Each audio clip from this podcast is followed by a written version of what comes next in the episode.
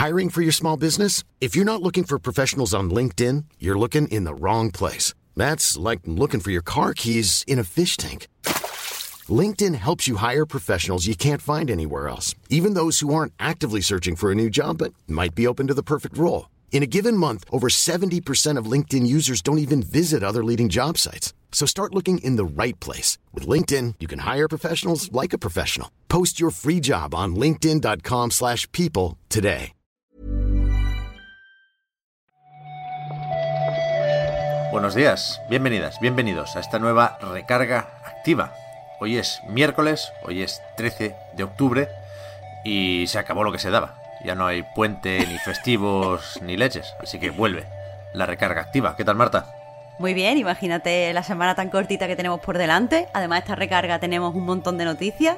No, no puede empezar mejor día, Pep. Es verdad, ¿eh? no hay un titular muy, muy gordo. No ha, no ha cambiado la industria mientras estábamos descansando. Pero sí, claro, hay un trabajo extra de ponerse al día. Así que no me enrollo con la introducción. Iba a hacer una broma sobre que me he resfriado, pero ni hace falta porque ya lo notáis. Así que vamos para allá.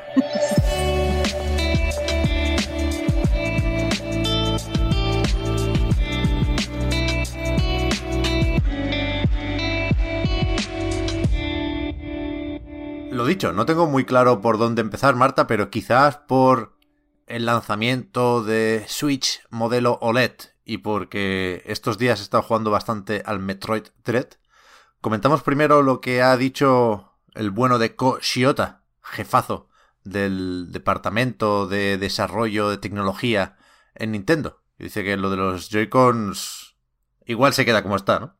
Precisamente nos lo estábamos preguntando la semana pasada, no sé si te acuerdas, Pep, si con este nuevo modelo, además de la pantalla, se solucionarían los problemas de drifting pero parece que no. Según ha comentado en un QA que, que, han publicado en, eh, interno de Nintendo, eh, ha comentado que, eh, bueno, como es una pieza física que está todo el tiempo rozando, eh, pues es normal que sufra cierto desgaste y que al final le acabe por fallar. Según dice él, puede, tiene una operabilidad que pues perjudica a la durabilidad. Básicamente, que, se, que siga el drifting, siga habiendo drifting en la OLED. Ya, lo comparaba con el desgaste en, las ruedas de un coche, ¿no? Porque hay un contacto físico y ahí no se puede hacer mucho.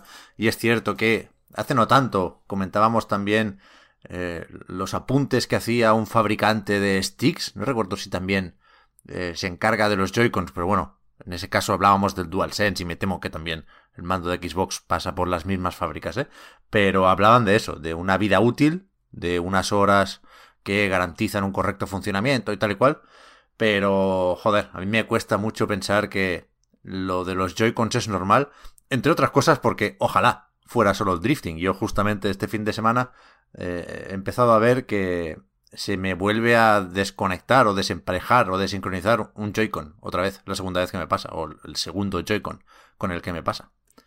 Así que. Ya es que todas las demandas que tiene Nintendo no solo hablan del drifting, como tú dices, y hablan de múltiples fallos y sobre todo de una eh, vida de uso correcto bastante corto. Porque no es solo que tenga drifting, es que tiene drifting muy pocas horas después de empezar a utilizarlo. Pero bueno, otra cosa que destaca en el QA, no sé si la has visto, Pep, pero a mí me pone nerviosa, es que pide que no se le quite el plastiquito a la pantalla. Y es como, ¿qué? Ya. No, yo no podría aguantarme. Habla del modelo OLED y, no es evidente ese plastiquito. Algunos paneles lo tienen y no, es el, típico plástico protector que claramente hay que quitar. Este, si no, si no te fijas, ni siquiera ves que está ahí. No sé si fue aquel Galaxy Fold que no se llegó a comercializar porque los primeros análisis decían que no estaba muy preparada la cosa, pero había eso, un, un plastiquito que no quedaba claro si se podía quitar o no y quitarlo no era una buena idea, efectivamente. Se jodía básicamente el panel. Pero bueno, yo, yo he estado viendo la Switch OLED, Marta, eh, este fin de semana o este puente. Y, y me gusta más de lo que pensaba, ¿eh? No voy a caer, pero sí tengo un poco... Por ahora. Me da un poco de envidia. No los usuarios de ese modelo OLED. Pero bueno. De aquí vamos a Fortnite, que tenemos un par de titulares apuntados. Primero, que desde Epic han reconocido que su modo, como es, de impostores o algo así, está inspirado en Among Us, que supongo que no hacía falta decirlo, pero creo que es la primera vez que lo reconocen y entiendo que esto tiene cierta relevancia. Y, y después, que por lo visto, se van a tomar bastante en serio lo de la clásica división de entretenimiento que podría estar preparando ya una película sobre, sobre el Fortnite. Sobre el modo impostores, tenemos que recordar que el pasado agosto, cuando se publicó, eh, bueno, cuando se informó se anunció la existencia de este modo, los, eh, pues los desarrolladores de Inner Slot, los creadores de, Among Us, se mostraron eh, bastante tristes en, en, sus redes sociales, poniendo que se sentían impotentes, que se sentían muy pequeños ante las similitudes de este modo con su juego, que les parecía que el mapa era demasiado similar. Entonces se ve que ha habido algún tipo de comunicación eh, interna, o sea, e, entre ellos, una comunicación no pública, privada, eh, en el que han llegado pues a este acuerdo. Entonces, en el blog oficial de Fortnite eh, se dice directamente que el modo impostores está inspirado por Among Us. Esta frase la han repetido en su cuenta de Twitter. Y quieras que no, eso parece que ha sido suficiente para, para Inner Slot, porque en, en, Twitter, pues ambas compañías han empezado a hablar como, wow, nos inspiráis, qué bien, no sé qué. Parece que ya se ha solucionado este problema al menos. Por otro lado, respecto a la división de, de entretenimiento, que según eh, o sea, según publica eh, de información, de Information, perdón, eh, dicen que, se van a dedicar a hacer películas, series y también contenido en formato vídeo, que no se especifica muy bien qué es, o sea, no sé a qué se refieren. Lo que sí es cierto es que han contratado a tres veteranos de Lucasfilm, entre ellos el antiguo vicepresidente del área de producción, la encargada de la división de negocios y el líder de finanzas, y se rumorea que lo que están preparando es una peli de Fortnite. Holy shit. No sé, no sé si, a ver, la verdad es que va a ser un festival del homenaje en el peor de los sentidos. Como la peli de los emojis y esas mierdas. Eso no me mola. Sí, sí, sí. Bueno, la tele no están mal. Bueno, a ver qué, a ver qué pasa, a ver qué pasa. Eh, yo creo que es inevitable la película de Fortnite. O la serie. O lo que carajo le toque hacer a esta división de entretenimiento. Pero lo que no vimos venir en absoluto, Marta, es que Rob Fury llegara a un acuerdo para, para hacer series o llevar a la televisión tres de sus juegos. Ya, yo también me he quedado con el culo torcido porque además la compañía que está trabajando en estas adaptaciones es la que ya está trabajando, por ejemplo, en la serie de, Disco Elysium, eh, la que está trabajando también en la serie de Tomb Raider, la nueva que se va, que se va a hacer, la que ha producido las películas de Sonic, que yo sé que a ti te encantan, y, en este momento eh, pues están mirando cómo adaptar tanto Sable como Nightcall como Mosaic eh, bueno, entre otras, esas son las tres que, han destacado, o sea, que parece que sí que van a ser llevadas a televisión. Y no sé exactamente cómo, pero bueno, teniendo en cuenta que lo único que hemos visto de esta productora es la película de Sonic y, bueno, pequeñas imágenes de la adaptación de Life is Strange, pues a priori tenemos que, que creer, aunque no suene raro, ¿no? A mí no me gusta esto, ¿eh? Cada vez estoy más en contra de reinventar cosas conocidas, quizá porque vengo, mira, justo hoy cuando me tomaba el café he descubierto que están haciendo un remake de Solo en Casa y hay, líneas rojas, ¿eh? En todo esto. Pero bueno. Totalmente de acuerdo contigo. Pero bueno. Y nos faltan los juicios, evidentemente, que ya os hemos perdonado el de, el de Epic porque hay por ahí una contrademanda de Google, pero parece que es más o menos lo mismo que hizo Apple pero un, poco, digamos, con, un cierto desfase en el tiempo. En cualquier caso, eh, sobre esto de los pagos fuera de las tiendas queda, queda recorrido. Faltan meses de, de apelaciones y hostias. Y, y lo que sí se está liando más, si es que eso puede ser, es lo de Activision Blizzard, Marta. Porque aquello que comentamos también aquí de intentar impedir el acuerdo con esos 18 millones que había apartado el COTIC para repartirlos entre los trabajadores y trabajadoras que habían sufrido algún tipo de abuso en, su trabajo, pues ahora hay por aquí conflicto de intereses y ambulica que favor, como decimos aquí. esto, esto es difícil de explicar. Vamos a ver si me aclaro.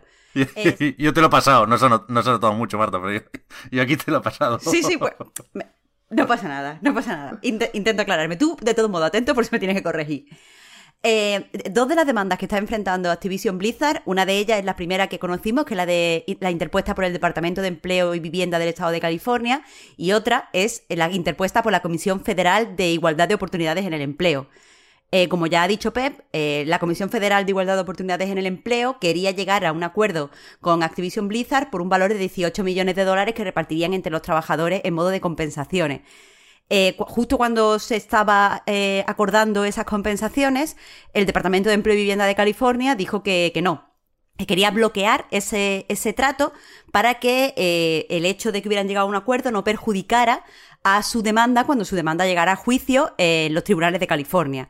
¿Qué pasa? Que la Comisión Federal de Igualdad de Oportunidades en el Empleo ha dicho que la demanda del Departamento de. O sea, esta, esta, eh, eh, este, este bloqueo del Departamento de Empleo y Vivienda de California no es válido porque los abogados del Departamento de Empleo y Vivienda de California trabajaron antes para la Comisión Federal de Igualdad de Oportunidades y por lo tanto hay eh, pues hay conflicto de intereses básicamente algo algo que no solo es ilegal sino que además va en contra de la ética eh, de que tienen que tener los abogados en el estado de California y podrían incluso perder su licencia para ejercer la abogacía. O sea que ahí está Activision Blizzard, pero estas dos agencias se están peleando por un churro. Es que va, a, ganar, va a ganar el Cotic al final, ¿eh? Joder, tío. en fin, aquí lo digo siempre, ¿eh? Igual no somos la mejor fuente para entender todo lo que pasa aquí, pero sí nos gusta ir siguiendo el asunto y creo que, fuera bromas, vamos aportando la información necesaria para estar al tanto de lo que ocurre. Pero es que no lo ponen difícil, ¿eh, Marta? Muy, ¿eh? muy, difícil. Que acabe, que acabe ya, que acabe ya. y después, no hay juicio aquí de momento que sepamos, pero tenemos novedades sobre también ese otro caso más o menos sonado de malas prácticas y de abusos en el, trabajo eh, con Paradox, la compañía o la editora sueca que aparece estos días en los periódicos de ahí. Comentaban en eurogamer.net que, que se han detallado algunos casos y, bueno, pues la cosa está fea, evidentemente. Claro, em, tenemos que empezar recordando que todas estas malas prácticas, este abuso, este bullying y todo tal, eh, salió a la luz el pasado septiembre cuando se publicaron los resultados de una encuesta realizada por un sindicato eh, donde decían que el 69% de las mujeres y el 33% de los hombres que trabajaban en el estudio declaraban haber sufrido discriminación, bullying o abusos. Eh, posteriormente a la publicación, el nuevo CEO admitió que en 2018 había sometido a una empleada a, tocamientos o a cierto comportamiento inapropiado, que no lo detallaba. Lo que ha pasado ahora es que tanto Eurogamer como el periódico sueco Svenska Dagbladet, que espero que se diga así, eh, han publicado unas entrevistas con, trabajadoras de, Paradox y básicamente eh, pues detallan la, cultura del silencio que hay dentro del estudio, que dice que protege la reputación de los trabajadores que tienen un comportamiento pues eh, inapropiado con, con, las juniors.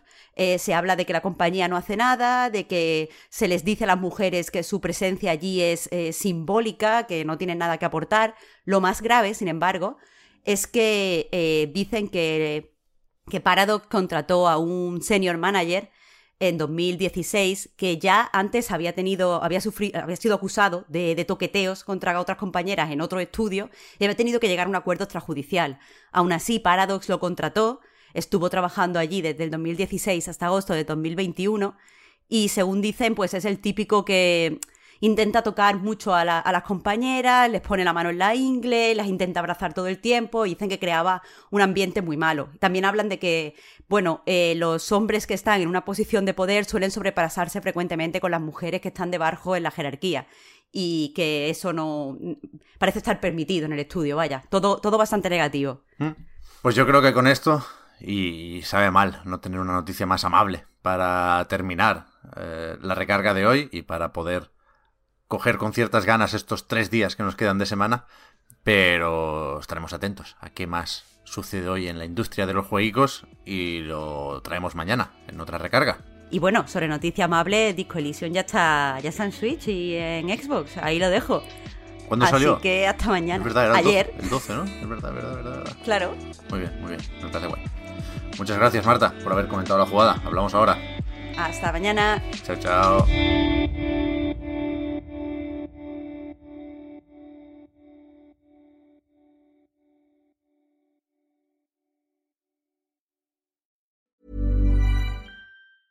Hi, I'm Daniel, founder of Pretty Litter. Did you know cats tend to hide symptoms of sickness and pain? I learned this the hard way after losing my cat, Gingy. So I created Pretty Litter, a health monitoring litter that helps detect early signs of illness by changing colors, saving you money and potentially your cat's life. Pretty Litter is veterinarian developed, and it's the easiest way to keep tabs on your fur baby's health right at home. Go to prettylitter.com and use code ACAST for 20% off your first order and a free cat toy. Terms and conditions apply. See site for details.